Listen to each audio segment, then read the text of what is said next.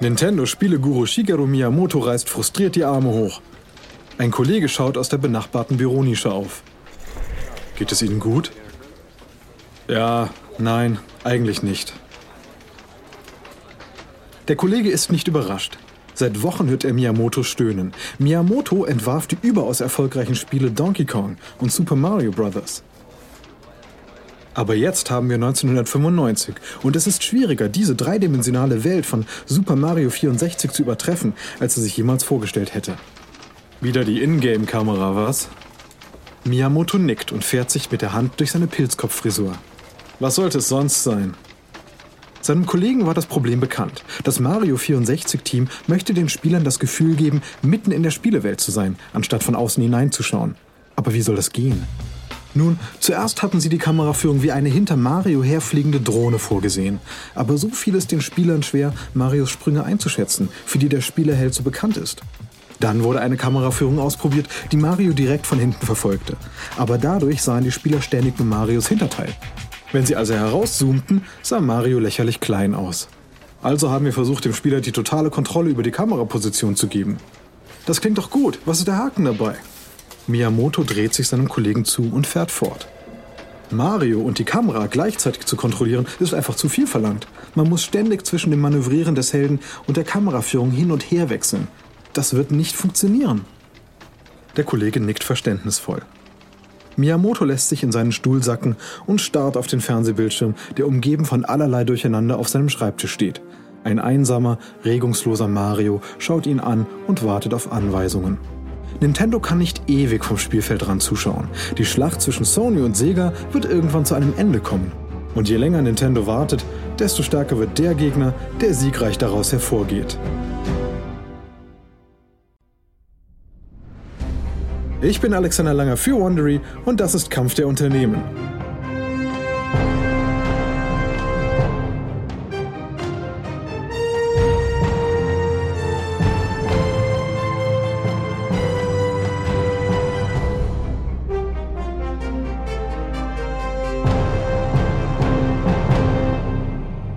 In unserer letzten Episode hatte Sega seine Saturn-Spielkonsole früher als erwartet triumphierend angekündigt. Aber dann kam es zum Showdown. Sonys PlayStation kam heraus und landete einen erstaunlichen Gegenschlag, indem Sony den Preis von Sega um fast 30% unterbot. Die PlayStation hob ab. Sie hören Episode 5 in unserer sechsteiligen Serie über den Krieg zwischen Nintendo und Sony, Der schlafende Riese.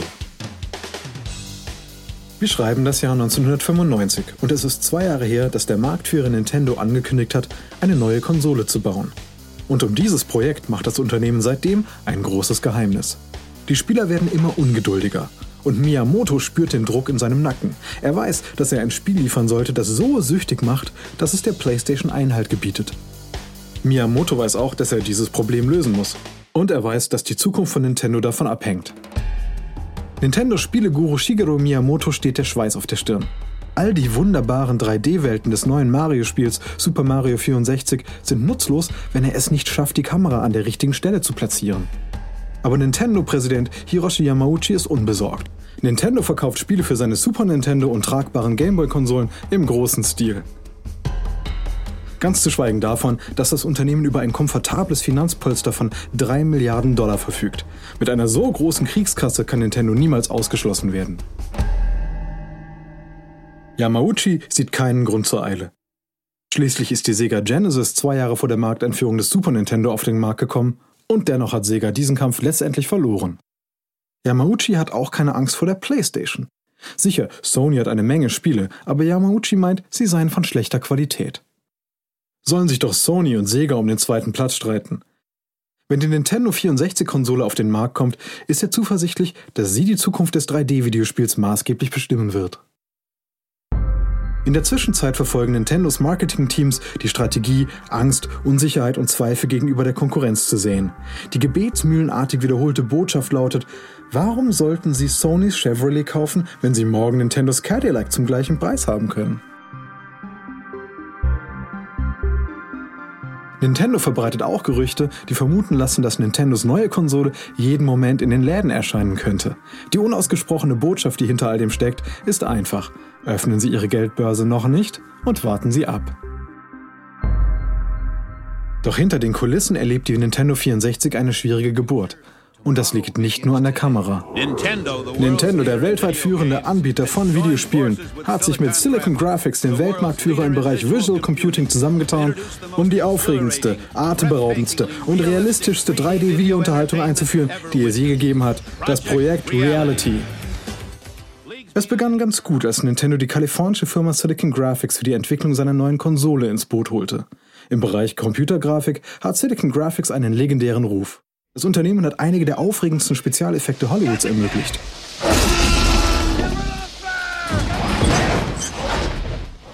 Wie Jurassic Park und Terminator. Jetzt setzt Silicon Graphics sein Fachwissen ein, um der Nintendo 64 die erlesenste 3D-Darstellung von Spielkonsolen aller Zeiten zu verleihen. Doch als die Prototyp-Chips schließlich in Nintendos Hauptquartier eintreffen, sind die Ergebnisse ernüchternd. Die Chips bieten eine flüssigere Grafik als die der PlayStation, aber die Grafiken aktualisieren sich für eine Videospielkonsole zu langsam. Auf diese Weise würde es eine leichte Verzögerung geben, bis die Grafik auf dem Bildschirm reagiert, nachdem ein Spieler einen Befehl eingegeben hat. Die Behebung dieses Problems führt zu weiteren Verzögerungen. Und dann ist da noch der Controller. Es hat Dutzende von Prototypen gegeben, aber keiner von ihnen kann die Figuren effektiv in drei Dimensionen bewegen. Die neueste Idee ist, den Nintendo 64 Controller zu einer bewegungssensitiven Armbanduhr zu reduzieren. In einem großen fensterlosen Raum im Nintendo Hauptquartier in Kyoto testet das Unternehmen daher seine neuen Controller mit einem Dutzend Erwachsenen und Kindern. Der Mann, der die Fokusgruppe leitet, bittet die Anwesenden, ihm zuzuhören. Guten Morgen allerseits, hallo. Ich danke Ihnen allen, dass Sie heute gekommen sind. Wir haben Sie hierher gebeten, damit Sie als Erste unseren neuen Controller ausprobieren. Also, machen Sie sich bitte bereit, indem Sie ein Gerät an Ihrem Handgelenk befestigen, so wie Sie es auch mit einer normalen Uhr tun würden. Wie Sie sehen können, haben wir Mario auf dem Bildschirm vor Ihnen. Nun müssen Sie nur noch Ihr Handgelenk in eine beliebige Richtung bewegen, um ihn zu bewegen. Während Sie jetzt Ihr Handgelenk bewegen, bewegt sich Mario in die gleiche Richtung. Und Sie werden Sterne sehen, die überall verstreut sind. Wir möchten, dass Sie Mario so viele Sterne wie möglich einsammeln lassen. Ist das für jeden klar? Die Erwachsenen und Kinder nicken. Sie heben ihre Handgelenke und warten auf das Kommando loszulegen. Okay, also los.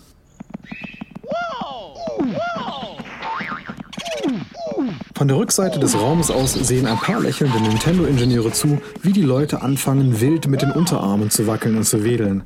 Aber dann ändert sich ihr Ausdruck ziemlich schnell. Offensichtlich haben alle Schwierigkeiten. Sie bewegen ihre Handgelenke, geben dann aber frustrierte Laute von sich. Die Kinder sind den Tränen nahe. Ein siebenjähriger Junge beklagt sich, ich kann das nicht, es funktioniert nicht. Ein anderes Kind, das ist unfair, ich will spielen, aber es funktioniert nicht. Auf den Bildschirmen sind überall Marios zu sehen. Marios, die wie Zombies gegen Wände laufen. Sie laufen im Kreis. Sie hüpfen wahllos umher. Es ist so, als hätte man Mario mit Psychopharmaka vollgepumpt. Nur ein einziger männlicher Teilnehmer schafft es, mit einem zu einer Grimasse verzogenen Gesicht Mario zum Reagieren zu bewegen. Dabei bewegt er seinen Arm wie ein Roboter. Mit reichlich Anstrengung wird er der erste, besser gesagt der einzige Spieler, der einen Stern einsammelt. Tatsächlich ist er der einzige glückliche Mensch in diesem Raum. Die Ingenieure sind am Boden zerstört. Im Geiste haben sie diesen unkonventionellen Controller bereits auf dem anwachsenden Haufen von Nintendos gescheiterten Experimenten entsorgt. Yamauchi sieht über alle Rückschläge hinweg. Aber es gibt eine Sache, die ihm unter die Haut geht. Die Typen, die Spiele für Nintendo-Konsolen machen. Sie wollen Spiele auf CDs herstellen, aber Nintendo besteht darauf, bei ihren Hartplastikkassetten zu bleiben. Nintendos Entscheidung wird von den Kosten bestimmt. Yamauchi will, dass die Nintendo 64 mit einem Preisschild von 250 Dollar oder weniger auf den Markt kommt, um Sony und Sega zu unterbieten. Die Nintendo 64 mit einem CD-Player auszustatten, würde dieses Ziel in ernste Gefahr bringen. Aber die Spielehersteller wollen CDs, weil sie billiger und schneller zu produzieren sind. Und sie ermöglichen Spiele mit voraufgezeichnetem Audio und aufwendigen Grafiken. Für eine Branche, die jetzt vorhat, das neue Hollywood zu werden und will, dass ihre Spiele wie Filme anmuten und klingen, ist Nintendos Entscheidung, sich der CD zu verweigern, inakzeptabel. Eines der Unternehmen, das über Nintendos Ablehnung der CD am meisten verärgert ist, ist Square. Der Tokyota Verlag ist in Japan für seine fantastische Rollenspielserie Final Fantasy bekannt. Seit Ende der 80er Jahre ist jede neue Folge von Final Fantasy in Japan eine Meldung auf der Titelseite wert. Die jüngste Veröffentlichung aus dem Jahr 1994, Final Fantasy VI, wurde in Japan millionenfach verkauft und mit unzähligen Preisen ausgezeichnet. Final Fantasy ist die Art von Spielserie, mit der sich Konsolen verkaufen lassen. Die CEOs von Nintendo und Square sind seit langem Partner, aber genau wie die Bildschirmfiguren des Spiels steuern auch sie auf einen lähmenden Konflikt zu. Die Spieleentwickler von Square haben große Ambitionen für das nächste Final Fantasy. Sie wollen ein Spiel entwickeln, das sich wie ein Film anfühlt. Ein Abenteuerepos, das Dutzende von Stunden dauern wird und üppige, handgemalte Welten, fantasievolle 3D-Charaktere, viele Dialoge und eine passende Musikuntermalung bietet. Sie wollen ein Spiel, das so umfangreich ist, dass es auf mehrere CDs verteilt werden muss. Zwei Jahre Entwicklungszeit und ein Team von tausenden Mitwirkenden. Man hatte uns gesagt, das sei unmöglich in einem großen Kinofilm. Und sie hatten recht. Final Fantasy VII. Da er wusste, dass eine Kassette für ein solches Spiel nicht ausreichen würde, fährt Square-Vizepräsident Shinichiro Kachitani nach Kyoto, um Nintendo dazu zu bewegen, doch die CD-Technologie zu übernehmen. Als Kachitani Anfang der 80er Jahre bei Square anfing, war es ein Startup-Unternehmen, das nur über begrenzte Mittel verfügte. Die Firma konnte sich nicht einmal leisten, den ehemaligen Friseursalon, den sie ihren Firmensitz nannte, neu einzurichten, und ihre Programmierer mussten sich Computer teilen. Jetzt war das Unternehmen einer der engsten Partner von Nintendo. Seit diesen schwierigen Anfängen hat Kachitani Nintendo gut kennengelernt. Nun hofft er, dass die Jahre des Vertrauens zwischen den beiden Unternehmen ausreichen, um Yamauchi dazu zu bewegen, das Festhalten an Kassetten zu überdenken. Sie treffen sich in Yamauchis minimalistisch eingerichtetem Büro. Als Kachitani seinen Platz einnimmt, zündet sich Yamauchi eine Zigarette an. Der blaue Rauch fängt das durch die Bürofenster einströmende Sonnenlicht ein. Kachitani beginnt sich für die CD stark zu machen.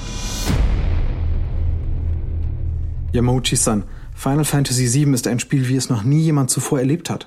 Die Spieler werden eine riesige 3D-Welt zu erforschen haben und diese Welt wird nicht nur groß, sondern auch wunderschön sein. Es wird wie ein Film aussehen. Aber wir haben ein Problem. Yamauchi hebt eine Augenbraue.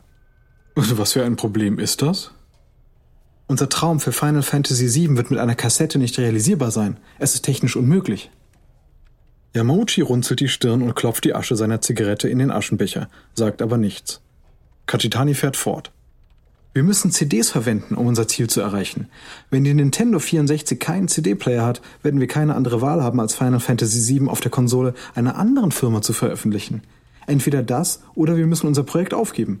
Aber wir wollen diese Art von Entscheidung nicht treffen müssen. Kachitani legt eine kurze Pause ein, um das Gesagte bei Yamauchi sacken zu lassen. Dann fährt er fort. Wir arbeiten gerne mit Nintendo zusammen und wir glauben, dass eine CD-basierte Nintendo 64 auch für Nintendo gut wäre. Yamauchi antwortet sofort. Die CD ist nicht die richtige Entscheidung für den Nintendo 64. Wir sind diese Frage bereits durchgegangen. CDs werden den Nintendo 64 zu teuer und zu langsam machen. Videospieler werden nicht minutenlang warten, während ihre Spiele von einer CD geladen werden. Mit den Kassetten können sie ihre Konsole einschalten und sofort mit den Spielen beginnen. Ich befürchte, dass ich meine Meinung dazu nicht ändern werde. Kachitani kehrt in die Büros von Square in Tokio zurück, um die schlechte Nachricht zu überbringen. Die harte Entscheidung, vor der Square jetzt steht, widerstrebt ihm. Nintendo verlassen oder seine Träume für Final Fantasy VII aufgeben. Aber die Wahrheit ist, dass es nie wirklich eine Wahl gab. Square beginnt Verhandlungen mit Sony darüber, das nächste Final Fantasy Spiel auf die PlayStation zu bringen und Sony ist begeistert. Das Unternehmen ist bestrebt, diese Gelegenheit nicht zu vergeuden und bietet Square einen großzügigen Deal an. Sony wird von Square niedrigere als die üblichen Lizenzgebühren für seine Spieleverkäufe verlangen und Final Fantasy VII weltweit aufwendig vermarkten. Einige Monate später bietet Sony einem weiteren Nintendo-Gestrandeten einen sicheren Hafen. Enix, dem Schöpfer der beliebtesten Rollenspielreihe Japans Dragon Quest. Wii Square kann auch Enix sein nächstes Dragon Quest Spiel nicht auf Nintendos Kassetten unterbringen. Die PlayStation hat nun zwei der beliebtesten Spieleserien in Japan ganz für sich allein. Der Verlust dieser Partner erschüttert viele bei Nintendo. Darunter auch Yamauchi. Aber nicht einen Moment lang denkt er daran, den Kurs zu ändern. Die Nintendo 64 wird eine Kassettenkonsole sein. Die Entscheidung ist gefallen.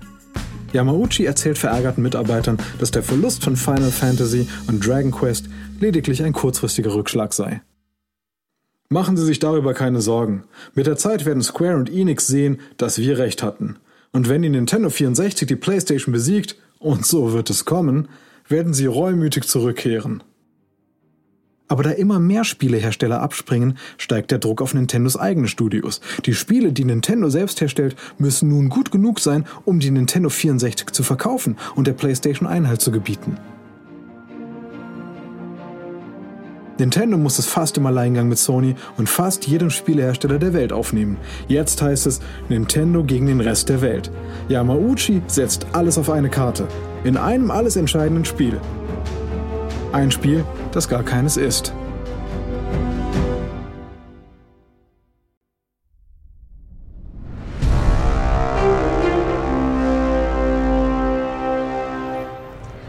Nach Jahren der Versprechungen und Gerüchte ist heute endlich der Tag gekommen, an dem die Nintendo 64 der Welt vorgestellt wird.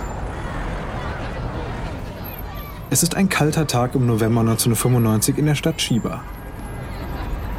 Hunderte von Kindern, scheinbar unempfindlich gegen die Kälte, zappeln vor Aufregung, während sie vor dem Kongresszentrum in der Stadt an der Ostseite der Bucht von Tokio warten.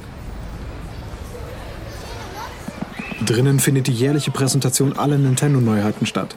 In ein paar Minuten werden die Kinder hereingelassen, um auszuprobieren, was alles ausgestellt wird. Und dieses Jahr wünschen sie sich vor allem eines: die Nintendo 64. Doch bevor die Kinder hineingelassen werden, muss Yamauchi seine programmatische Rede vor der Presse und den Branchenvertretern beenden. Und wie die Kinder vor dem Gebäude geht es auch für Yamauchis Publikum vor allem um die Nintendo 64. Yamauchi erzählt ihnen zunächst von einem bevorstehenden Spiel für den Game Boy. Etwas mit dem Namen Pokémon. Das Publikum hat noch nie davon gehört. Es beginnt ungeduldig zu werden. Dann spricht Yamauchi immer wieder über die Überlegenheit der 3D-Grafik der Nintendo 64 und seine superschnellen Prozessoren. Damit redet er eigentlich um das herum, was er wirklich sagen will. Die PlayStation ist minderwertig und CDs sind nur eine vorübergehende Erscheinung. Die Nintendo 64? Nun, sie ist das einzig wahre. Einfach die Kassette einstecken und spielen. Das beste Spielerlebnis aller Zeiten. Und dann holt Yamauchi einen Nintendo 64 Controller heraus und hält ihn in die Luft. Das Publikum reibt sich die Augen. Es ist ein seltsames Objekt, ein dreizackiges Gerät mit einem winzigen Joystick auf der mittleren Gabel. Der grundlegende Zweck von Videospielen ist es, den Benutzern etwas zu bieten, was sie noch nie zuvor erlebt haben. Und das ist es, was sie mit der Nintendo 64 und ihrem Controller bekommen werden. Das Publikum versucht sich vorzustellen, wie die Spieler diesen seltsamen Controller halten könnten. Yamauchi spricht weiter. Sehen Sie diesen Joystick auf dem Controller? Das ist der 3D-Stick. Der ermöglicht dem Benutzer eine realistische Kontrolle bei Sportspielen wie Fußball oder Baseball. Sie werden den Unterschied spüren. Und dann beantwortet Yamauchi endlich, endlich die große Frage. Die Nintendo 64 wird nächstes Jahr in Japan und Nordamerika auf den Markt kommen. Europa wird bis zum darauffolgenden Jahr 1997 warten müssen. Zum Schluss möchte ich Ihnen noch sagen, warum die Öffentlichkeit auf die Nintendo 64 warten musste. Haben wir das gemacht, um den Markt zu beherrschen? Um unseren Marktanteil zu bewahren? Nein, haben wir nicht. Wir bringen die Nintendo 64 auf den Markt, um die Spielindustrie zu retten. Yamauchi zeichnet das Bild einer Industrie, die die gleichen Fehler macht, die Atari in die Knie gezwungen haben. Er warnt davor, dass die Verbraucher wieder den Spielen den Rücken kehren werden, wenn Konkurrenten den Markt mit langweiligen, nachgemachten Spielen überschwemmen. Dieser Logik folgend bezeichnet er die PlayStation als eine existenzielle Bedrohung für die Branche. Und Nintendo? Nun, Nintendo ist der Retter. Wir bringen die Nintendo 64 auf den Markt, um ihn zu verändern, damit die Spieler uns nicht verlassen, um sicherzustellen, dass das Gaming-Geschäft eine Zukunft hat. Auch wenn die Überläufer der einstmals treuen Spielehersteller Yamauchis Vertrauen erschüttert haben sollten, so zeigt er es heute sicherlich nicht. Doch als die Presse, die Branchenvertreter und Schulkinder bei der Nintendo 64-Präsentation eintreffen, sind die Folgen dieser Abwanderung offensichtlich. Es gibt nur zwei Nintendo 64-Spiele zum Ausprobieren. Super Mario 64 und Kirby Ball 64, ein Rennspiel mit einem rosa Beachball-Helden in der Hauptrolle. Die Ausbeute ist zwar gering, aber diejenigen, die Super Mario 64 spielen, lassen sich sofort von Nintendo bekehren. Der bizarre Controller funktioniert traumhaft gut. Mit dem 3D-Stick des Controllers können die Spieler Mario in jede Richtung lenken und sogar kontrollieren, wie schnell er sich bewegt. Auch die Ingame-Kamera ist perfekt gestaltet. Sie hält mit Mario Schritt, aber die Spieler können die Ansicht auch verändern, wenn sie wollen. Tatsächlich ist es eine Offenbarung im Vergleich zu der ungeschickten Steuerung vieler 3D-Playstation-Spiele, bei denen die Spielecharaktere kommandieren müssen, die dann wie Panzer an die genannte Stelle zuckeln. Sie müssen die Figur anhalten, um sie zu drehen und dann zu beschleunigen. Im Gegensatz dazu hat man bei Mario das Gefühl, dass er schon immer in einer 3D-Welt existiert hat. Unter denjenigen, die den Nintendo 64 an diesem Tag ausprobieren, befand sich auch ein Mitglied des Sony Computer Entertainment Teams. Er kehrt niedergeschlagen zurück zum Büro von Sony. Der PlayStation-Visionär Ken Kutaragi entdeckt ihn und eilt herbei. Nun, wie war's? Wie sieht die Nintendo 64 aus? Der Mitarbeiter schluckt. Sie ist. Sie ist. Sie ist fantastisch. Der Controller ist seltsam, aber sehr clever gemacht. Er erlaubt müheloses Bewegen von Charakteren in 3D. Auch Super Mario 64 ist unglaublich. Es sieht großartig aus. Ich sage es nur ungern, aber ich kann mich nicht erinnern, jemals zuvor ein 3D-Spiel gespielt zu haben, das sich so echt anfühlte. Kutaragi hatte insgeheim befürchtet, dass es so kommen könnte. Verdammt, ich schätze, es war immer ein Wunschdenken, dass Nintendo straucheln würde. Die Medien loben Super Mario 64, die Nintendo 64 und ihren innovativen Controller. Nachdem Nintendo jahrelang den Krieg um die Konsole der nächsten Generation vom Spielfeldrand aus beobachtet hat, ist das Unternehmen nun endlich bereit, seinen eigenen taktischen Schachzug zu machen. Der seit einem halben Jahrzehnt andauernde kalte Krieg zwischen Sony und Nintendo steht kurz davor, in eine glühend heiße Phase einzutreten. In der nächsten Episode treffen Sony und Nintendo in einer Multimilliarden-Dollar-Schlacht aufeinander, die die Zukunft der Videospiele bestimmen wird. Und in der realen Welt wird sich nur einer von ihnen durchsetzen können.